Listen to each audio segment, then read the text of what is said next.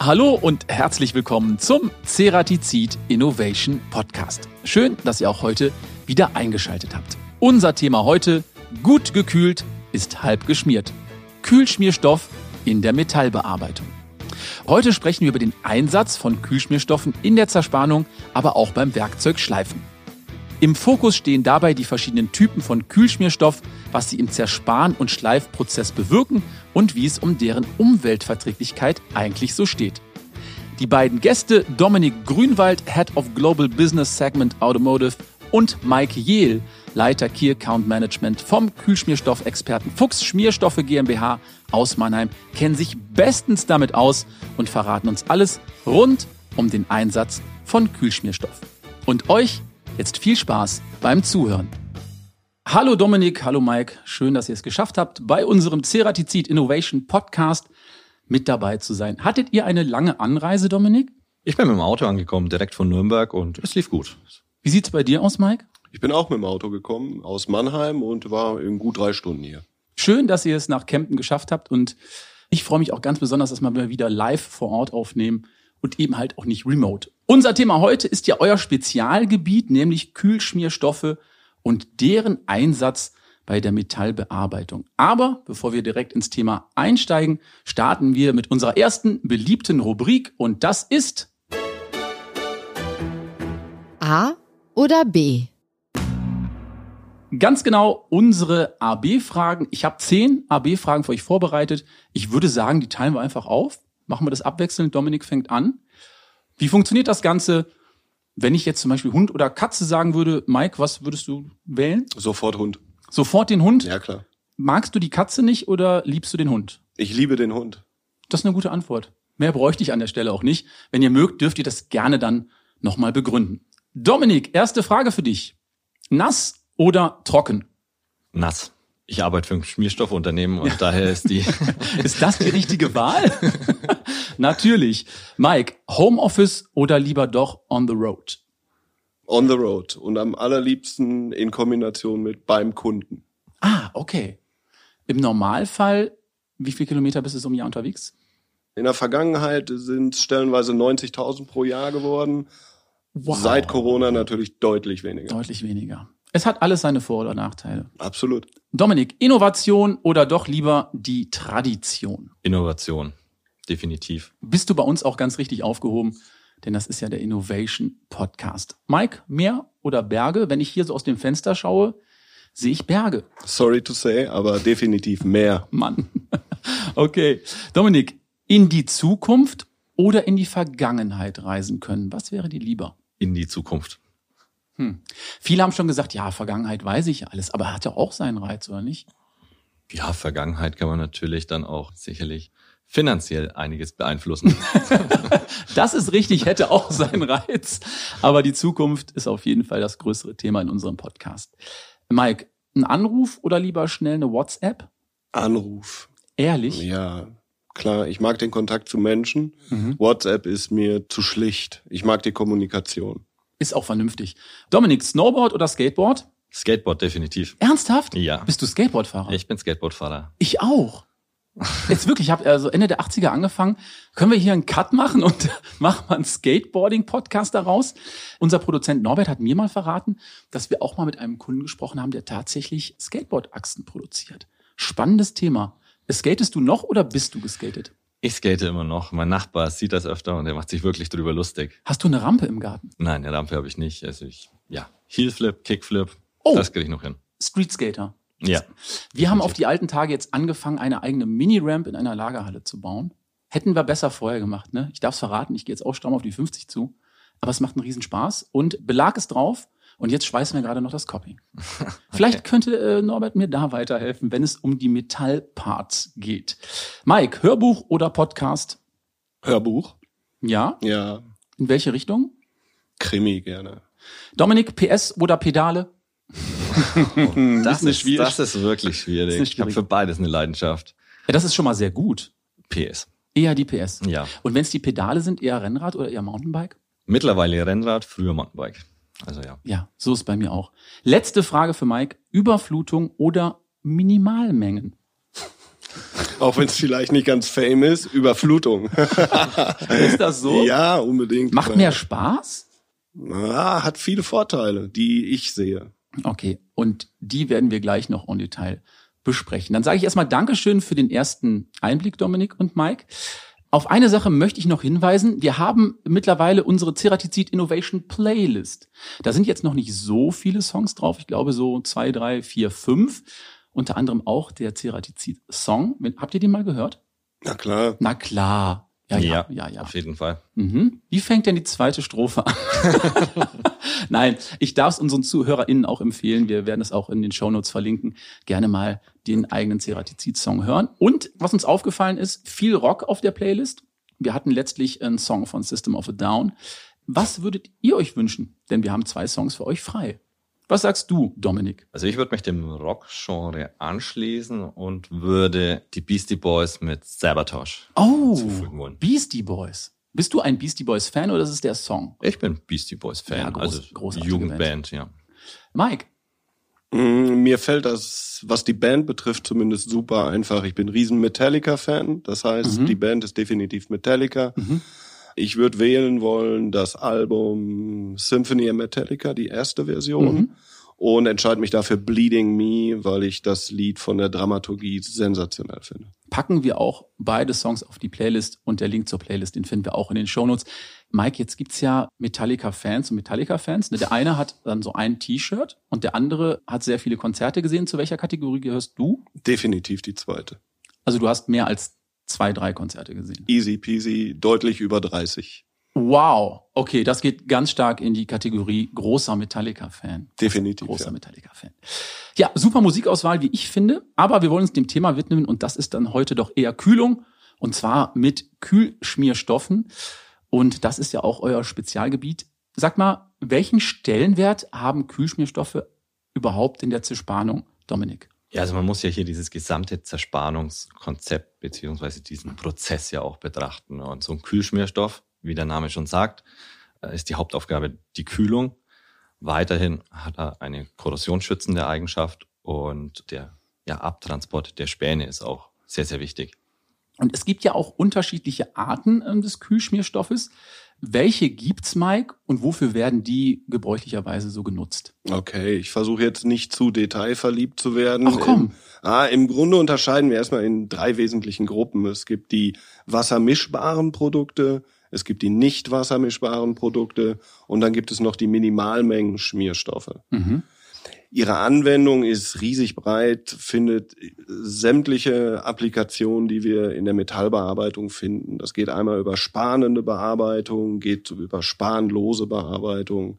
Also alles, was man sich in diesem Prozess vorstellen kann. Kannst du uns mal ein paar Beispiele geben? Na klar, wir haben Drehen, Fräsen, Bohren. Mhm.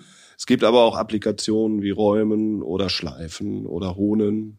Mhm. Und was sind die ersten beziehungsweise die richtigen Schritte bei der Auswahl der passenden Kühlung? Da habt ihr sicherlich auch eine beratende Funktion, Dominik. Ja, also man hat jetzt als erstes das Material mhm.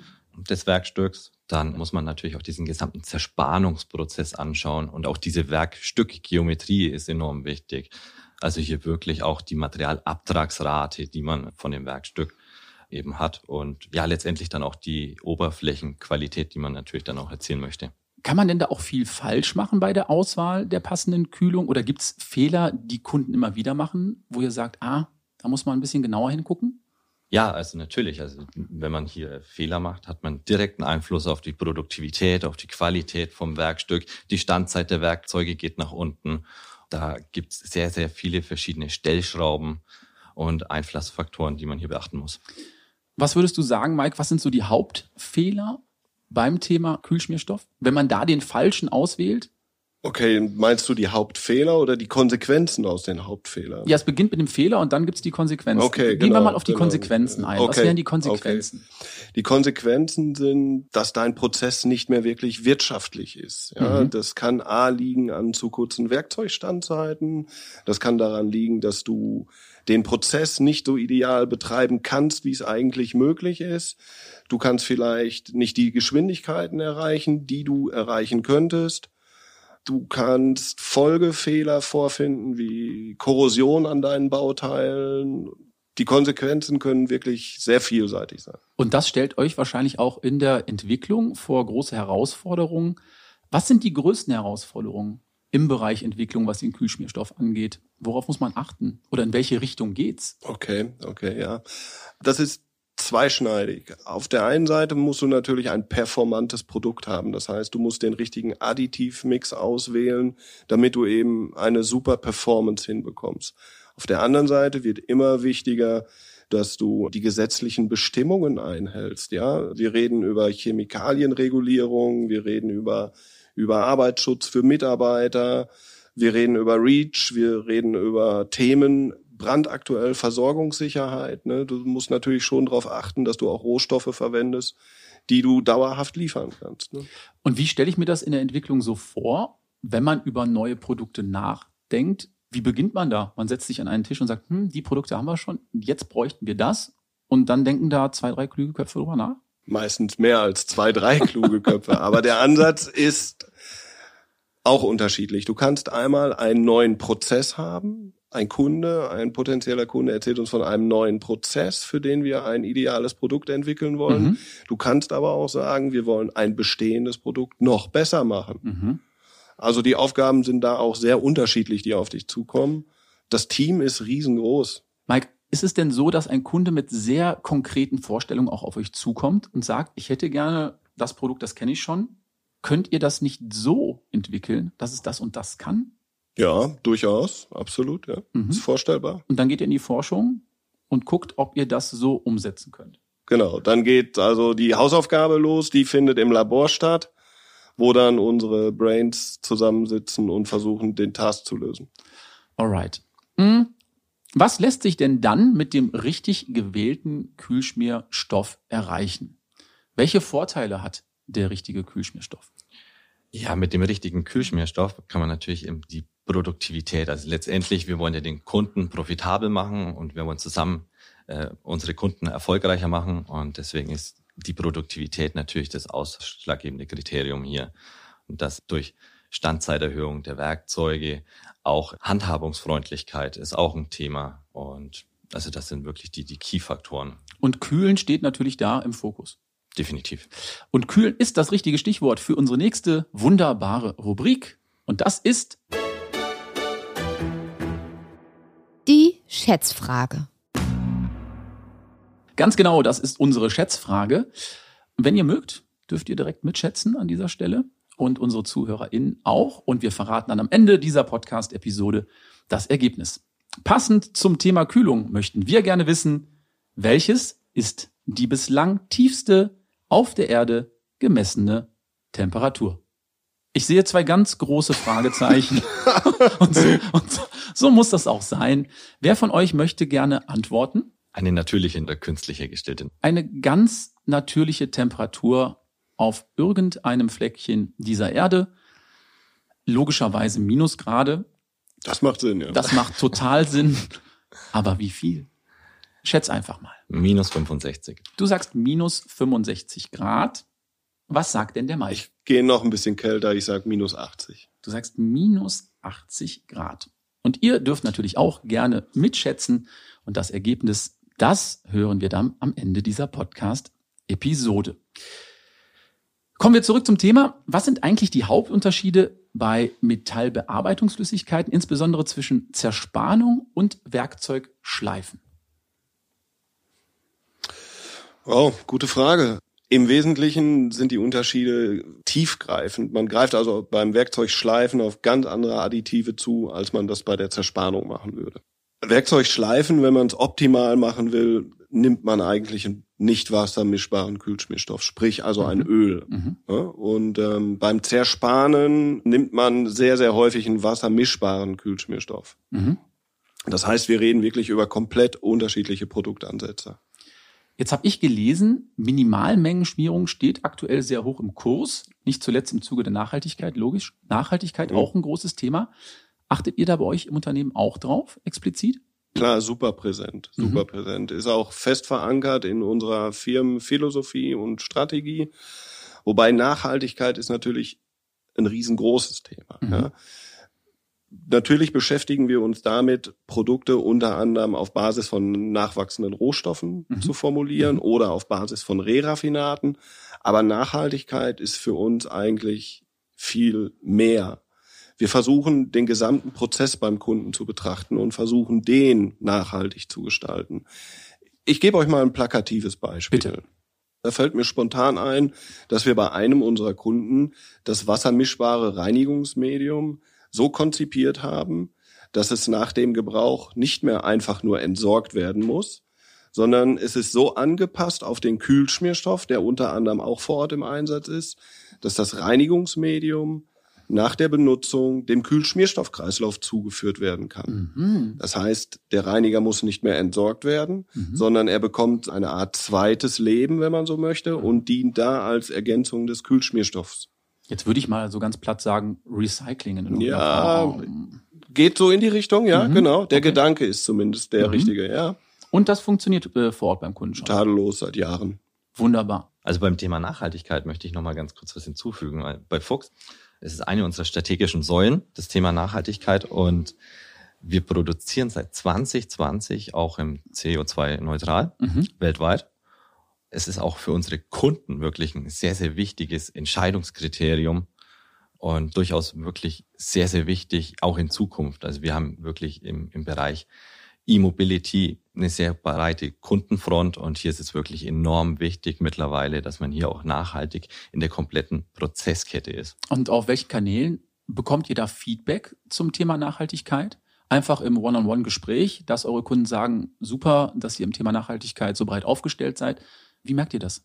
Ja, es ist wirklich ein Key-Kriterium mittlerweile geworden von unseren Kunden, dass man hier wirklich ja nachhaltige Produkte zum Teil anbietet, also aus ähm, nachhaltigen Rohmaterialien, aber dann auch die ganze Prozesskette. Also es fängt ja schon an bei der Lieferung beziehungsweise auf den Logistikprozess, mhm. dass dort die ganzen Logistikunternehmen wirklich auch nachhaltige Lösungen anbieten, beziehungsweise dann eben auch das Recycling-Konzept, was der Mike soeben erwähnt hat es wird immer mehr von unseren Kunden angefragt und ist wirklich sehr, sehr entscheidend. Ja, ist sicherlich auch der Weg in die richtige Richtung, auf die Nachhaltigkeit zu achten.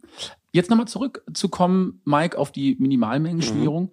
Braucht man dafür eigentlich ganz besondere Kühlschmierstoffe? Absolut, ja. Minimalmengenschmierstoffe sind komplett anders als die klassischen Zerspannungsprodukte, die man kennt.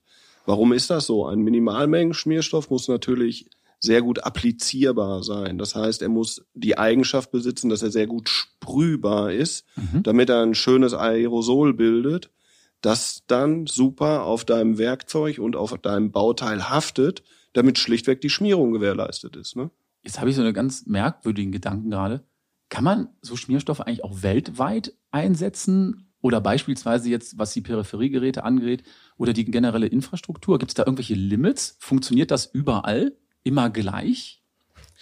Ja, also wie Ceratizid haben wir auch globale Kunden und diese globalen Kunden, die haben natürlich auch gewisse Anforderungen zu einer Vereinheitlichung von Produkten. Und ähm, es ist gar nicht so einfach. Es gibt ja gesetzliche Bestimmungen und Regularien äh, für Chemikalien, die sind ähm, von Region zu Region unterschiedlich.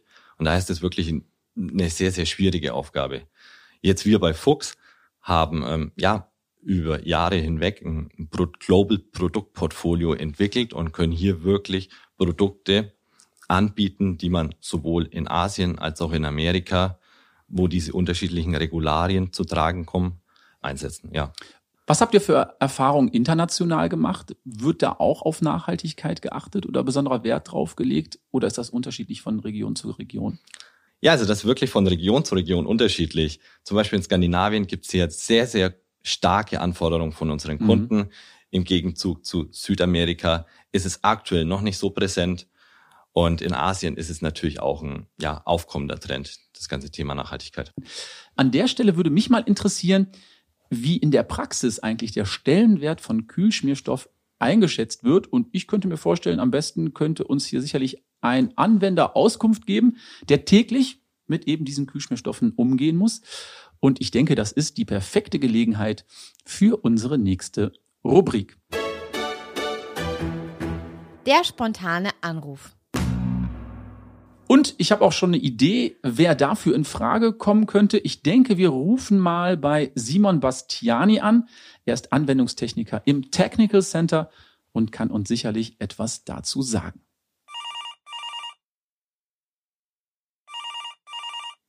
Ja, hallo, Simon vom Ceratizid. Hallo Simon, hier ist der Harris vom Ceratizid Innovation Podcast. Darf ich dich ganz kurz stören? Hallo Harris, natürlich. Um was geht's denn? Ja, wir haben gerade Dominik und Mike vom Kühlschmiermittelexperten Fuchs im Podcast und wir sprechen, du wirst es erraten, über Kühlschmierstoffe und den Einsatz in der Zerspannung. Inwieweit hast du mit Kühlschmierstoff zu tun und wie ist deine Einschätzung über die Bedeutung in der Zerspannung?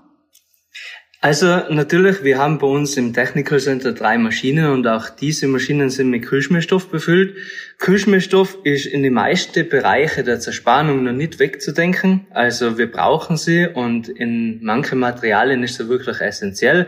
Es gibt Bereiche, wo er nicht mehr so wichtig ist, zum Beispiel in der Fräsbearbeitung in Stahl.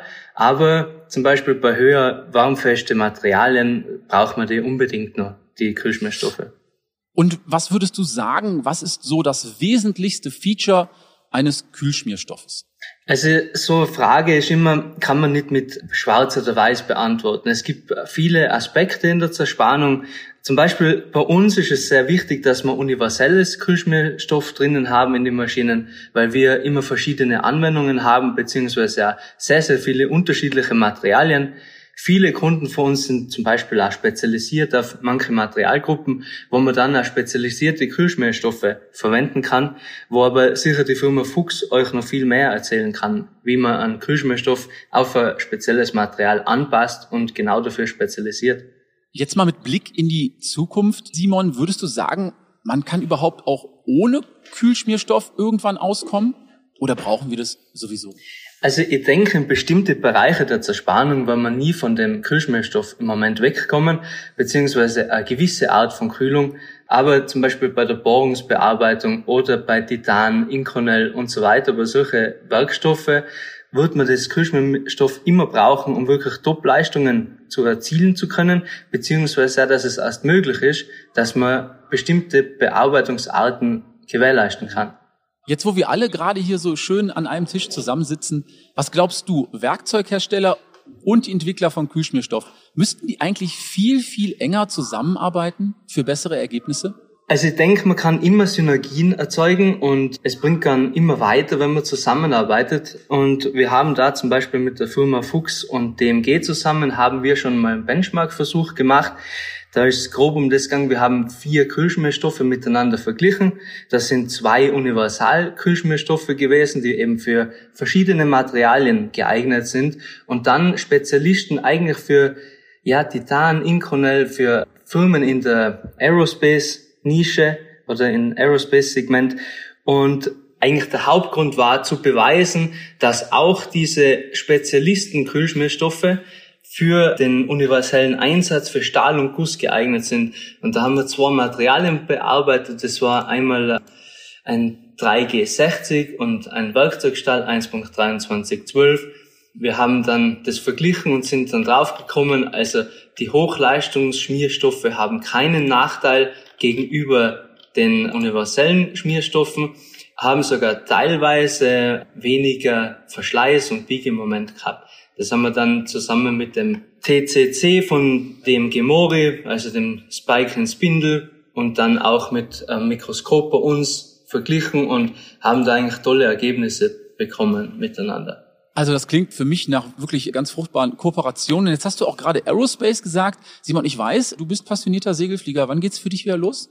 Also Ende März geht's bei uns wieder los. Dann fängt wieder die schöne Zeit an und man kann in den Alpen entspannen dann wünschen wir dir dabei ganz viel Spaß. Bleib gesund und dürfen wir dich nochmal anrufen, wenn wir nochmal eine knifflige Frage haben? Natürlich immer gerne. Hat Spaß gemacht. Und ich hoffe, ja, außer du sitzt im Segelflugzeug. da geht's recht schlecht, ja. okay, alles Gute. Simon, ich sag Dankeschön, bis zum nächsten Mal, ja? Ja, danke. Ciao, macht's es gut. Ciao, ciao. Ja, sehr interessant, was der Simon aus der Praxis zu berichten hatte. Ich habe mir jetzt aufgeschrieben, Universal, Kühlschmierstoffe und spezielle. Wie ist da eigentlich der Anteil? Also werden hauptsächlich universelle verwendet oder eher die spezialisierten? Ganz schwierige Frage. Das ist sehr, sehr spezifisch. Ich denke, der Großteil werden die Universalschmierstoffe sein. Aber wenn es dann eben doch ins Detail geht und wirklich Präzision in extremster Form gefordert ist, dann sind es absolute Spezialschmierstoffe. Dominik, überrascht, was der Simon so zu berichten wusste? Oder gehst du damit d'accord, was er so gesagt hat? Ich gehe d'accord mit, was er gesagt hat. Und ja, also war auch ein extremes Wissen vorhanden. Also bei Ceratizid, man merkt hier wirklich, da ist ein Know-how vorhanden. Wir sind jetzt ein bisschen schlauer, aber wir haben noch gar nicht über das Thema Arbeitssicherheit gesprochen. Was gibt es dabei im Zusammenhang mit Kühlschmierstoff überhaupt zu beachten bei euch? Boah, das Thema ist riesenumfangreich und natürlich erfüllen alle unsere Produkte alle Anforderungen und Vorschriften, die es seitens der Gesetzgeber oder der Berufsgenossenschaft oder anderen Vereinigungen gibt, klar. Auf was muss man da genau achten? Wo sind da so Gefahren? was das Thema Kühlschmierstoff angeht? Hm, Hautirritation ist zum Beispiel mhm. immer mal wieder ein Thema und wir versuchen natürlich, unsere Produkte aus dermatologischer Sicht möglichst unbedenklich zu formulieren. Und das Thema Evaporation, sprich Verdampfung, ist natürlich auch immer wieder mal ein Thema, weil wenn etwas verdampft, ist es halt in der Umgebung. Ja. Gibt es da auch ein besonderes No-Go bei der Anwendung von Kühlschmierstoffen? Zum einen im Hinblick auf die Arbeitsbedingungen als auch auf die Umweltverträglichkeit? Klar gibt's No-Gos. Zum Beispiel der Einsatz von bedenklichen Inhaltsstoffen ist ein absolutes No-Go. Ich möchte da nur auf die CMR hinweisen. Also alle Inhaltsstoffe, die karziogen, mutagen oder reproduktionstoxisch sind, sind ein absolutes No-Go. Ein großes Thema bei euch wird sicherlich auch die Performance-Steigerung sein, gehe ich von aus. Mit welchen Methoden kann man überhaupt Kühlschmierstoffe dem Anwender ein Plus bei der Zerspannung geben oder auch beim Werkzeug Schleifen bescheren? Habt ihr vielleicht noch so zwei, drei griffige Anwendertipps, die wir unseren ZuhörerInnen mit auf den Weg geben können? Na klar, wichtig ist natürlich immer den richtigen Kühlschmierstoff im Einsatz zu haben. Das heißt, die Additivierung, alles muss optimal auf den Prozess abgestimmt sein. Ein weiteres wichtiges Thema ist natürlich der ideale Zustand des Kühlschmierstoffs. Hier möchte ich einen kleinen Hint geben auf unseren Fuchs Fluid Analyzer. Das ist eine digitale Lösung, mit der wir den Zustand des Kühlschmierstoffs permanent überwachen können. Wir dokumentieren diese Daten lückenlos, so dass jederzeit der Zustand des Kühlschmierstoffs nachverfolgt und ausgewertet werden kann und im Rahmen von festgelegten Eingriffsgrenzen wird der Anwender sofort informiert via E-Mail oder anderer Nachricht, wenn irgendein Wert nicht mehr im Sollbereich ist. Du hast es gerade schon angesprochen, Digitalisierung. Mhm. Welchen Stellenwert nimmt bei Fuchs das Thema Digitalisierung aktuell ein? Ja, Digitalisierung ist bei uns auch wie Nachhaltigkeit in den Säulen verankert hat einen enorm hohen Stellenwert. Wie der Mike schon eben gesagt hat, wir können wirklich durch diesen Fluid Analyzer, so heißt es bei Fuchs, können wir ein richtiges Condition Monitoring permanent betreiben. Also wir können wirklich auf Mobile Devices wie ein, iPad oder irgendein Telefon sehen wir brandaktuell den pH-Wert beziehungsweise die verschiedenen Eigenschaften der Fluide. Und sobald irgendein Grenzwert überschritten wird, können wir hier ähm, ja eingreifen und somit auch dem Kunden Kosten einsparen. Es ist, da wir direkt eingreifen können und somit die Standzeit oder die Langlebigkeit des Kühlschmierstoffs im System verlängern.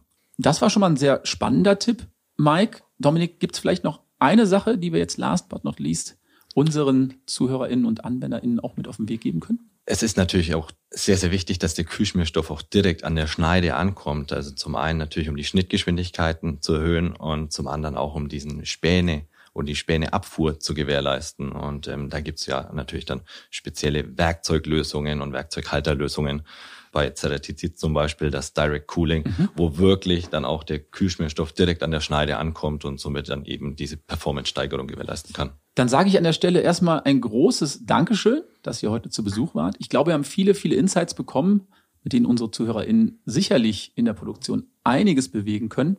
Alle Links zum Besprochenen finden wir in den Show Notes. Aber eine Kleinigkeit dürfen wir nicht vergessen, dass die Auflösung unserer Schätzfrage. Erinnert ihr euch noch? Na klar, jetzt wird spannend. Jetzt wird es spannend, denn wir haben gefragt, welches ist die bislang tiefste auf der Erde gemessene Temperatur? Und Dominik hat ganz zu Recht gefragt, also natürliche Temperatur selbstverständlich. Dominik hat geschätzt minus 65 Grad. Der Mike hat geschätzt minus 80 Grad. Und der Mike ist näher dran. Ja, eigentlich kommt jetzt ein Jingle. Nein, du bekommst von uns die Original Ceratizid Podcast Tasse. Die ist nämlich jetzt neu. Sensationell. Die, Die hast steht du gewonnen. zukünftig auf meinem Schreibtisch. Ganz genau. Zerspannungsstories heiß serviert steht drauf. Werden wir vielleicht auch mal in die Shownotes packen. Äh, Norbert, vielleicht gehen wir da in die Produktion, wenn der ein oder andere eine solche Tasse haben möchte. Das überlegen wir uns noch. Aber jetzt löse ich erstmal auf. Mit minus 93 Grad ist ein Plateau der Ostantarktis der eisigste Ort weltweit. Menschliches Leben ist bei diesen Temperaturen praktisch nicht mehr möglich. Gemessen wurde diese Temperatur durch den NASA Erdbeobachtungssatelliten Landsat 8. Hättest du den Satelliten noch genannt, hättest du eine zweite Tasse bekommen. Aber das ist gar nicht wichtig, denn auch du, mein lieber Dominik, bekommst eine unserer wunderbaren Ceratizid-Kaffeetassen. Super, vielen Dank. Schickt ihr uns ein Foto, wenn ihr demnächst in der Kaffeepause Na Kaffee klar. trinkt? Freuen wir uns drüber. Ich sag Dankeschön, bleibt gesund und vielleicht bis zum nächsten Mal. Gerne. Ja, Harris, vielen Dank. Danke, ciao.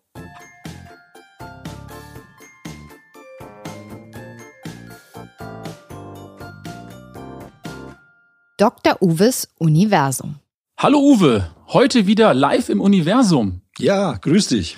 Du hast ja gerade mit zugehört. Wir haben über moderne Kühlschmierstoffe gesprochen.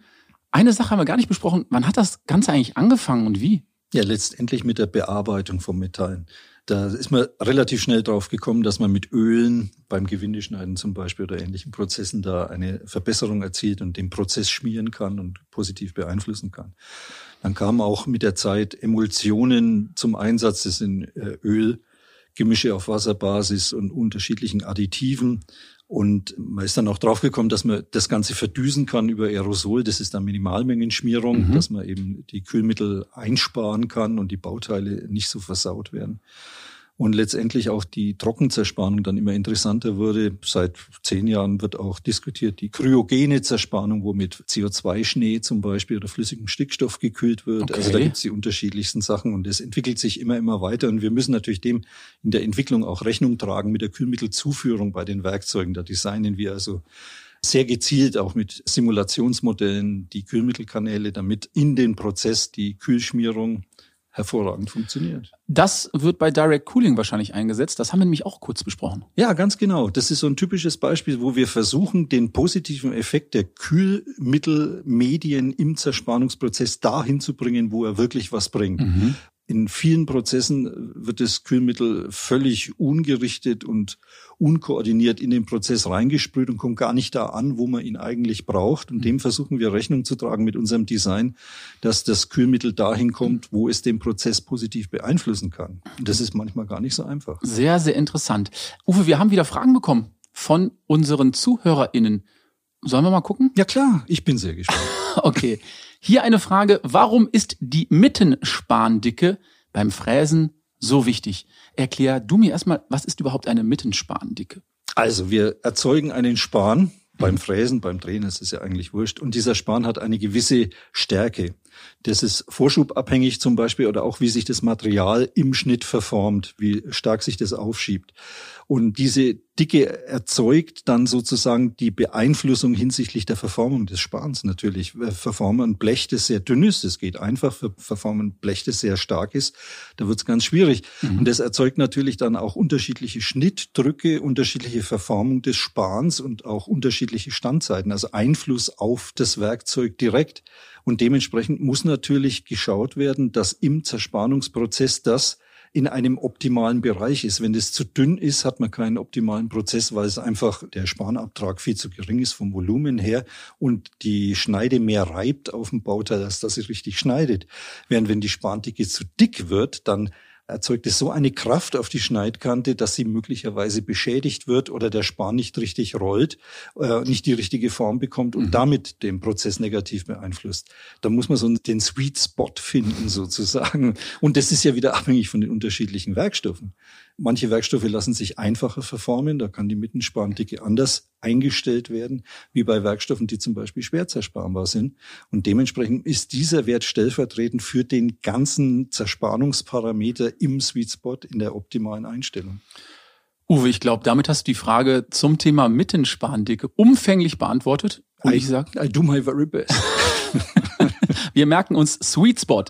Uwe, Dankeschön für deine Expertise. Ich muss telefonieren. Bis gleich. klar, bis Tschüss. dann, ciao. Wir sind am Ende der heutigen Episode angelangt und mir hat es großen Spaß gemacht, mit Dominik und Mike über das Thema Kühlschmierstoff in der Metallbearbeitung zu sprechen. Wir hoffen, euch hat's auch Spaß gemacht. Sollte das so sein, freuen wir uns über eine positive Bewertung auf den gängigen Streaming-Portalen. Alle Informationen zur heutigen Episode findet ihr natürlich auch in den Show Notes. Für Anregungen und Fragen gerne eine E-Mail an teamcuttingtools at ceratizid.com. Und ich freue mich jetzt schon auf die nächste Episode. Bis dahin, bleibt gesund, tschüss und bye bye.